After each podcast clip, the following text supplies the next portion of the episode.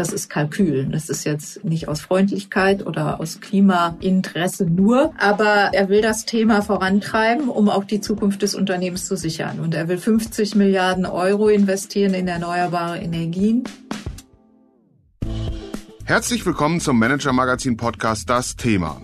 In Lützerath, gut 50 Kilometer nordwestlich von Köln, soll demnächst passieren, was eigentlich nicht mehr in die Zeit zu passen schien.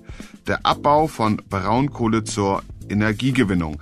Organisiert und wirtschaftlich betrieben wird dieser Abbau von einem Konzern, der bis vor kurzem zu dem Grausten gehörte, das die deutsche Konzernwelt zu bieten hat. RWE AG. Die Abkürzung steht für Rheinisch-Westfälisches Elektrizitätswerk AG.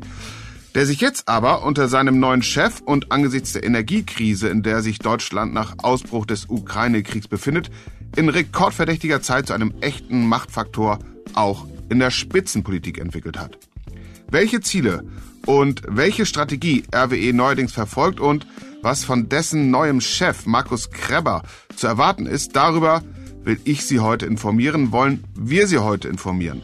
Mein Name ist Sven Klausen und ich habe uns heute meine Kollegin aus der Redaktion eingeladen, die schon seit vielen Jahren zu der Energiebranche im Allgemeinen und zu RWE im Besonderen recherchiert. Kirsten Bialdiga. Guten Morgen, Kirsten. Guten Morgen, Sven. Ja, Kirsten, du hast dein Büro seit vielen Jahren in Düsseldorf also an Rhein und Ruhr, da wo schon seit Jahrzehnten deutsche Industriegeschichte geschrieben wird. RWE hat seinen Sitz in Essen. Wie hast du den Energiekonzern als Akteur der deutschen Wirtschaft über die Jahre wahrgenommen? Was hat ihn ausgezeichnet im Guten wie im Schlechten? Ja, ich bin tatsächlich schon länger mit RWE beschäftigt, auch schon seit Mitte der 90er Jahre und das Unternehmen, das es damals war, ist mit dem heutigen in keiner Weise mehr zu vergleichen. Also als ich anfing, das erste, was ich gelernt habe, war, das ist ein Witwen- und Waisenpapier. Also mit RWE kann man nichts falsch machen. Da hat man eine sichere Bank, da kann man genauso gut sein Geld aufs Konto legen. Immer stabile Erträge, keine großen Ausschläge nach oben und nach unten. Und das lag einfach daran, dass es keinen liberalisierten Energiemarkt gab. Also heute kann man auch darüber streiten, wie, inwieweit er liberalisiert ist, aber damals war er es nicht.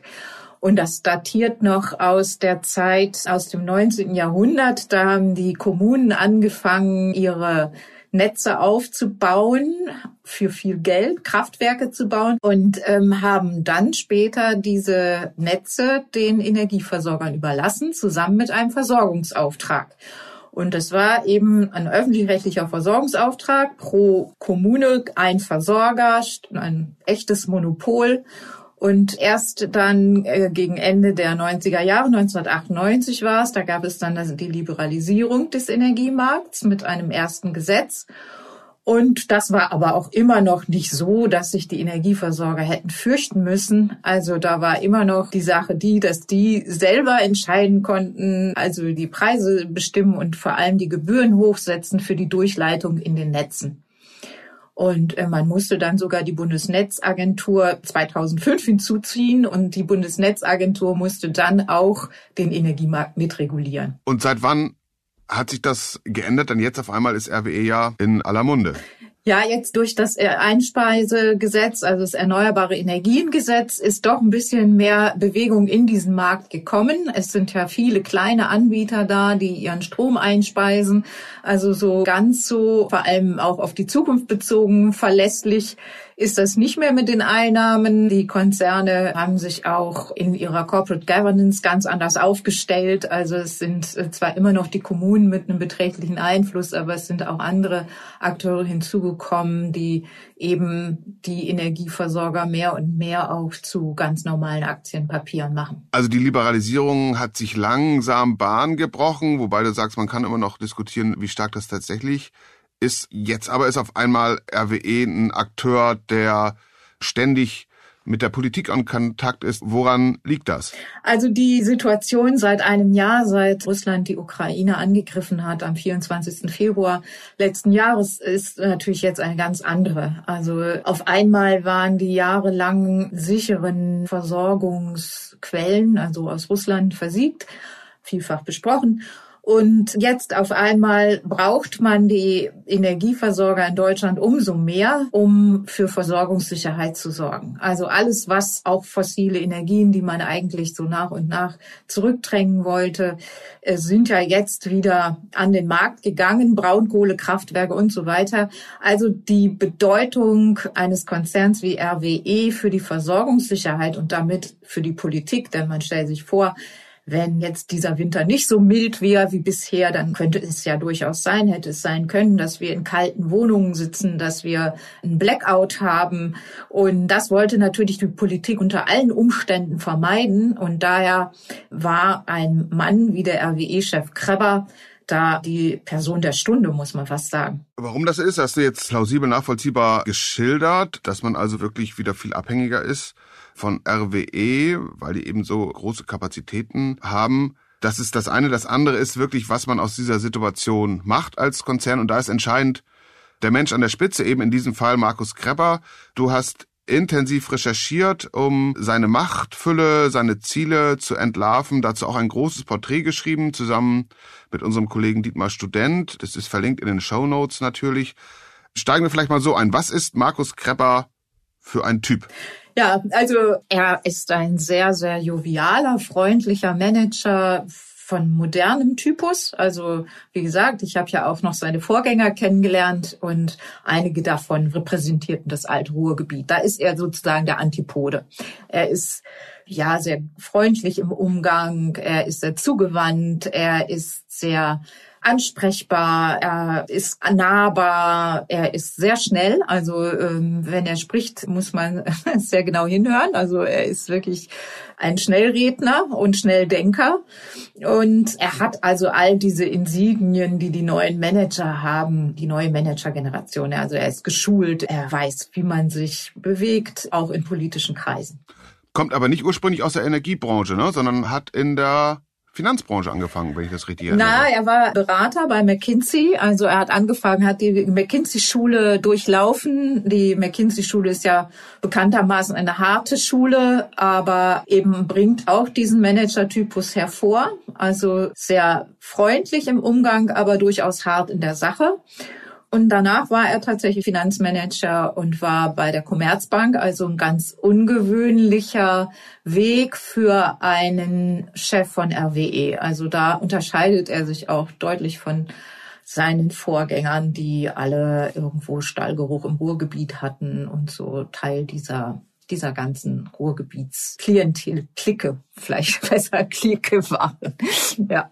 Ja, und in der Finanzbranche, in der Bankenbranche, das meine ich ganz gut beurteilen zu können, weil ich ja doch auch recht lange in Frankfurt war und viel mit den Bankern da zu tun hatte und auch noch habe. Da geht eindeutig das Primat der ökonomischen Logik, sehr renditegetrieben. In eurem Porträt schreibt ihr unter anderem, Kerber sei, und jetzt zitiere ich, in vielerlei Hinsicht ein Monopolist in Energiedeutschland und, zweites Zitat, Krepper ist an der Spitze von RWE eine so große Machtfülle zugewachsen, dass mitunter das Primat der Politik in Frage steht. Also, Monopole sind schlecht, und das mit dem verlorenen Primat liest man in der Bundesregierung mit Sicherheit nicht so gern. Wie kommt ihr denn zu dem Schluss über seine Rolle?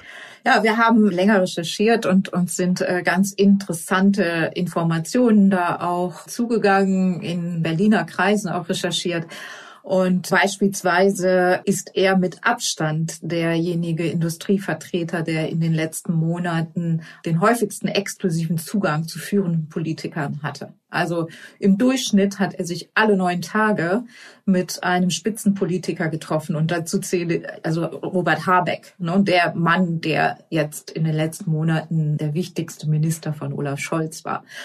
Und er konnte mit ihm sprechen. Man hat den Eindruck anhand der Unterlagen, die wir da haben, so oft er wollte, solange er wollte, exklusiv. Der Bundeskanzler persönlich hat ihm spontan einen Besuch in Essen abgestattet. Das wäre unter Angela Merkel undenkbar gewesen, dass sie spontan, also ihren seit langem natürlich eng getakteten Zeitplan da durcheinander wirft und äh, nach Essen reist und äh, da quasi in Essen ihre Aufwartung macht. Und also daran sieht man, wie groß das Interesse, aber auch wie groß die erwähnte Abhängigkeit der Politiker in den letzten Monaten von Markus Kreber war.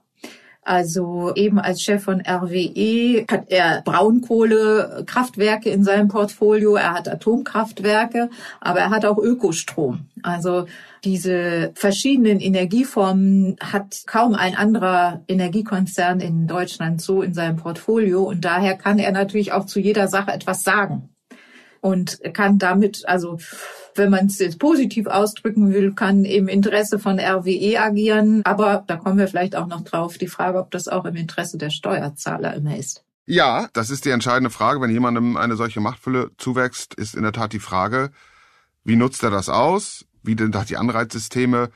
Als Vorstandsvorsitzender ist man ja formal sein Eigentümer natürlich verpflichtet, den Aktionären, aber in unserer Wirtschaftsform, dem rheinischen Kapitalismus, da sind wir wieder an Rhein und Ruhr, ja auch der Gesamtgesellschaft, das, was man so als Stakeholder bezeichnet. Wie nutzt er seine Machtposition aus? Was habt ihr gefunden? Ja, vielleicht fangen wir mal mit dem vorgezogenen Kohleausstieg an. Das war ganz symptomatisch. Äh, ein ganz gutes Beispiel dafür, wie Markus Kreber handelt.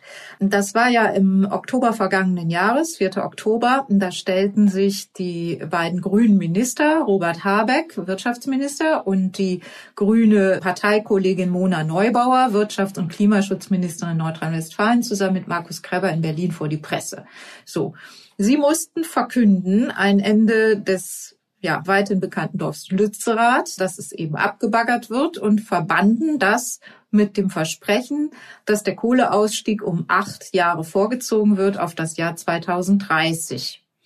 Das ist eigentlich für Markus Kreber wäre das, wenn er das so verkündet hätte, für sein Image, für seine Publicity eine schwierige Sache, weil Lützerath, das sehen wir ja im Moment, ist ja ein Symbol für den, ja, für Verstöße gegen Klimaziele, für den schmutzigen, auch für den schmutzigen Kapitalismus. Und das will ja keiner mehr repräsentieren. Also daher war es ganz gut, dass die drei sich vor die Presse gestellt haben und er hat zu Lützerath gar nicht viel gesagt. Das haben ihm die beiden Minister abgenommen. Robert Habeck hat sich noch bei Markus Kreber bedankt dafür, wie freundlich und zugewandt er in den Gesprächen war. Ich meine, das muss man sich auch mal vorstellen. Sonst war es immer umgekehrt. Also sonst haben sich Manager bei Politikern bedankt für die ja, Zuwendungen welcher Art auch immer oder gesetzlichen äh, Neuregelungen, wenn die denn positiv waren. Also so rum hat es immer funktioniert. Und auf einmal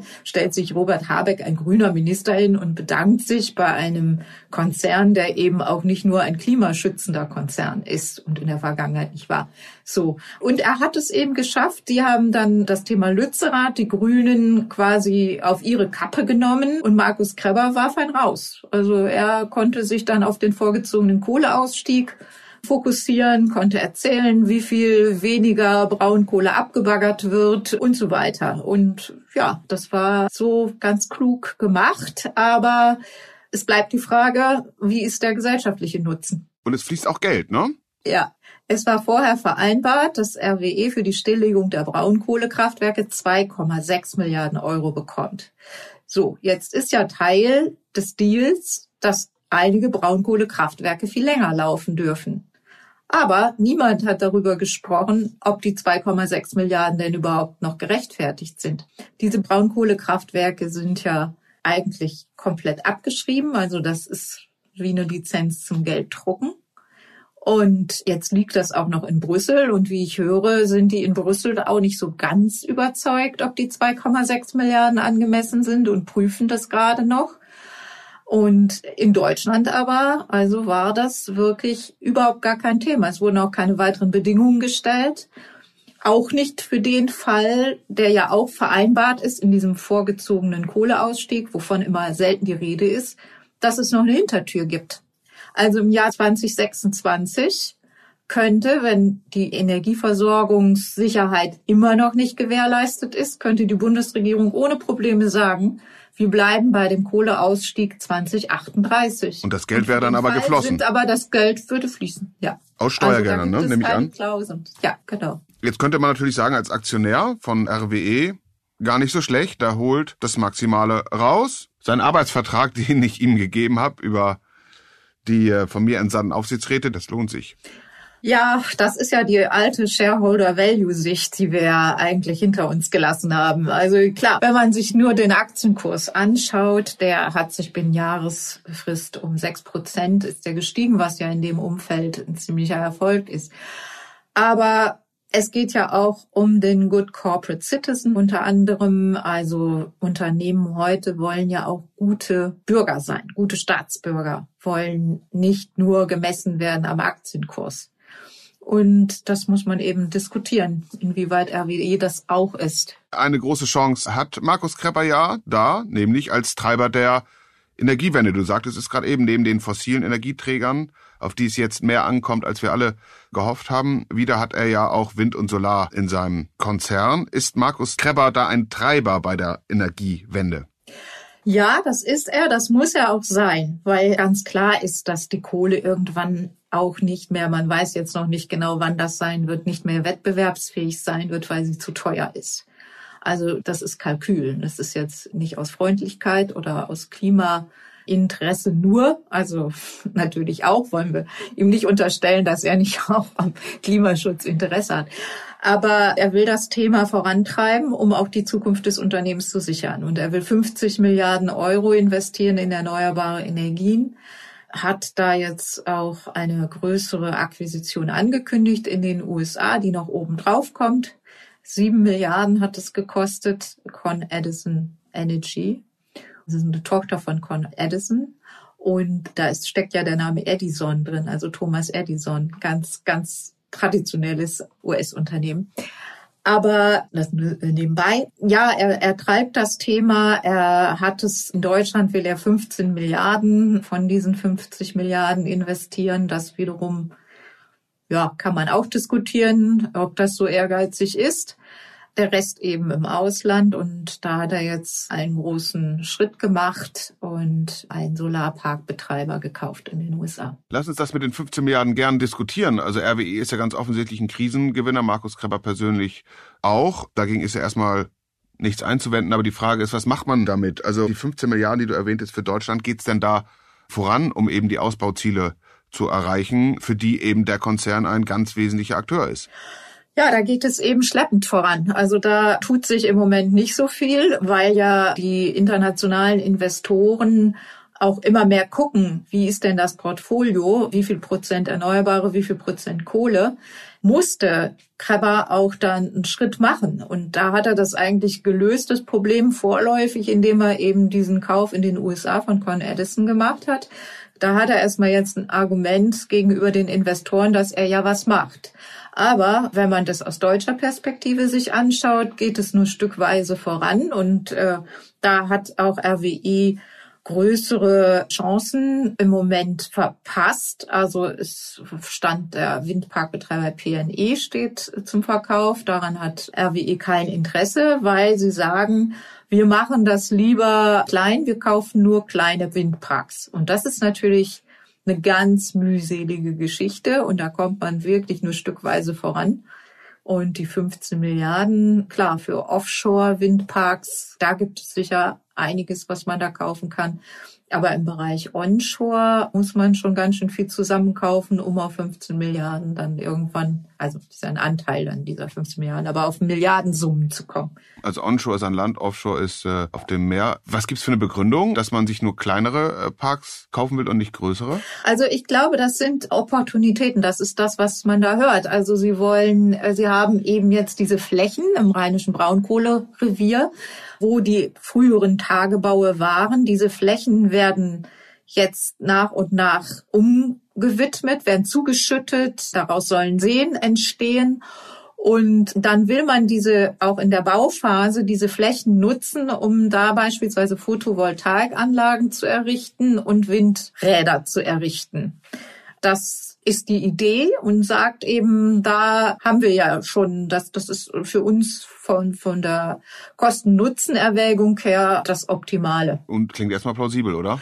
Ja, nur man kommt eben nicht so wahnsinnig schnell voran. Bei dem Ausbau der Erneuerbaren wird ja immer beklagt, dass es so viele bürokratische Hemmnisse gibt und genau wie du es gerade sagtest, es dann nicht so richtig tatsächlich schwungvoll vorangeht. Jetzt haben wir eingangs beschrieben, was für einen Einfluss Markus Krepper hat auf die Politik. Da könnte er doch eigentlich in diese Richtung wirken. Tut er das?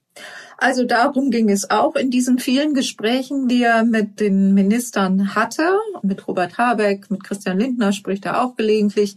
Darum ging es auch um den Ausbau erneuerbarer. Ja, also es tut sich da ja auch was. Es gibt dieses Osterpaket, was die Bundesregierung letztes Jahr verabschiedet hat. Da wird es einen Paradigmenwechsel geben. Das heißt, man wird Windparks von überragendem öffentlichen Interesse ansehen künftig, was eben Klagen dagegen erschwert.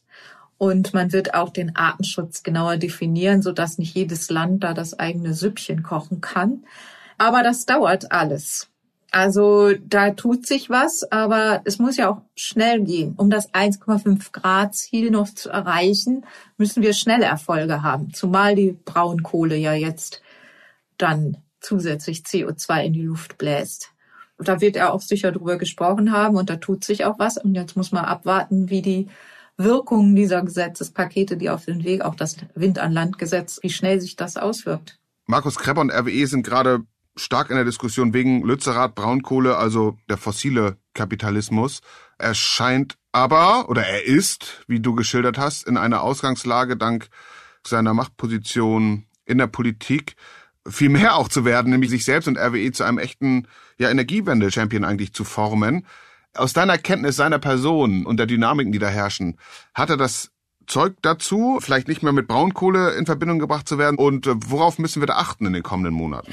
Also den Begriff Champion finde ich im Zusammenhang, also da muss man vorsichtig sein. Ist ein weiter Weg. Ist ein weiter Weg, auch das. Und Champion ist mir dazu positiv. Also er ist jemand, der die Gunst der Stunde erkannt hat für sich und sein Unternehmen er muss aufpassen, dass er nicht überreizt, dass er nicht zu sehr auf Kosten des Steuerzahlers, des Wählers, des Bürgers RWE nach vorn bringt und dann vielleicht eines Tages auch die Politik gegen sich aufbringt. Also bisher sind die Abhängigkeiten so, aber dass die Politik sich das nicht leisten könnte. Im Moment ist das so. Aber das kann sich auch ändern, je mehr die Energieversorgung dezentralisiert wird, umso mehr wird man auch wieder kritischer auf die einzelnen großen Energieversorger schauen. Und da sehe ich eine Gefahr für RWE, nicht für die Gesellschaft als Ganzes. Kirsten, ganz herzlichen Dank. Gerne. Das war der Manager Magazin Podcast Das Thema. Wenn Sie mehr wissen wollen über die Zusammenhänge an den Energiemärkten und den Trends, die sich daraus ergeben, dann empfehle ich Ihnen einen Blick in die Show Notes oder gleich eines unserer Abos. Sie finden die Übersicht in der App und auf der Website. Kirsten Bialdiga, Sven Bergmann, Mareike Larissa Heinz und Philipp Fackler, die diese Folge für Sie produziert haben. Und ich, wir bedanken uns für Ihre Aufmerksamkeit und freuen uns, Sie am kommenden Freitag wieder bei uns begrüßen zu dürfen. Bis dahin, bleiben Sie gesund, bleiben Sie optimistisch und machen Sie etwas aus Ihrer Zeit.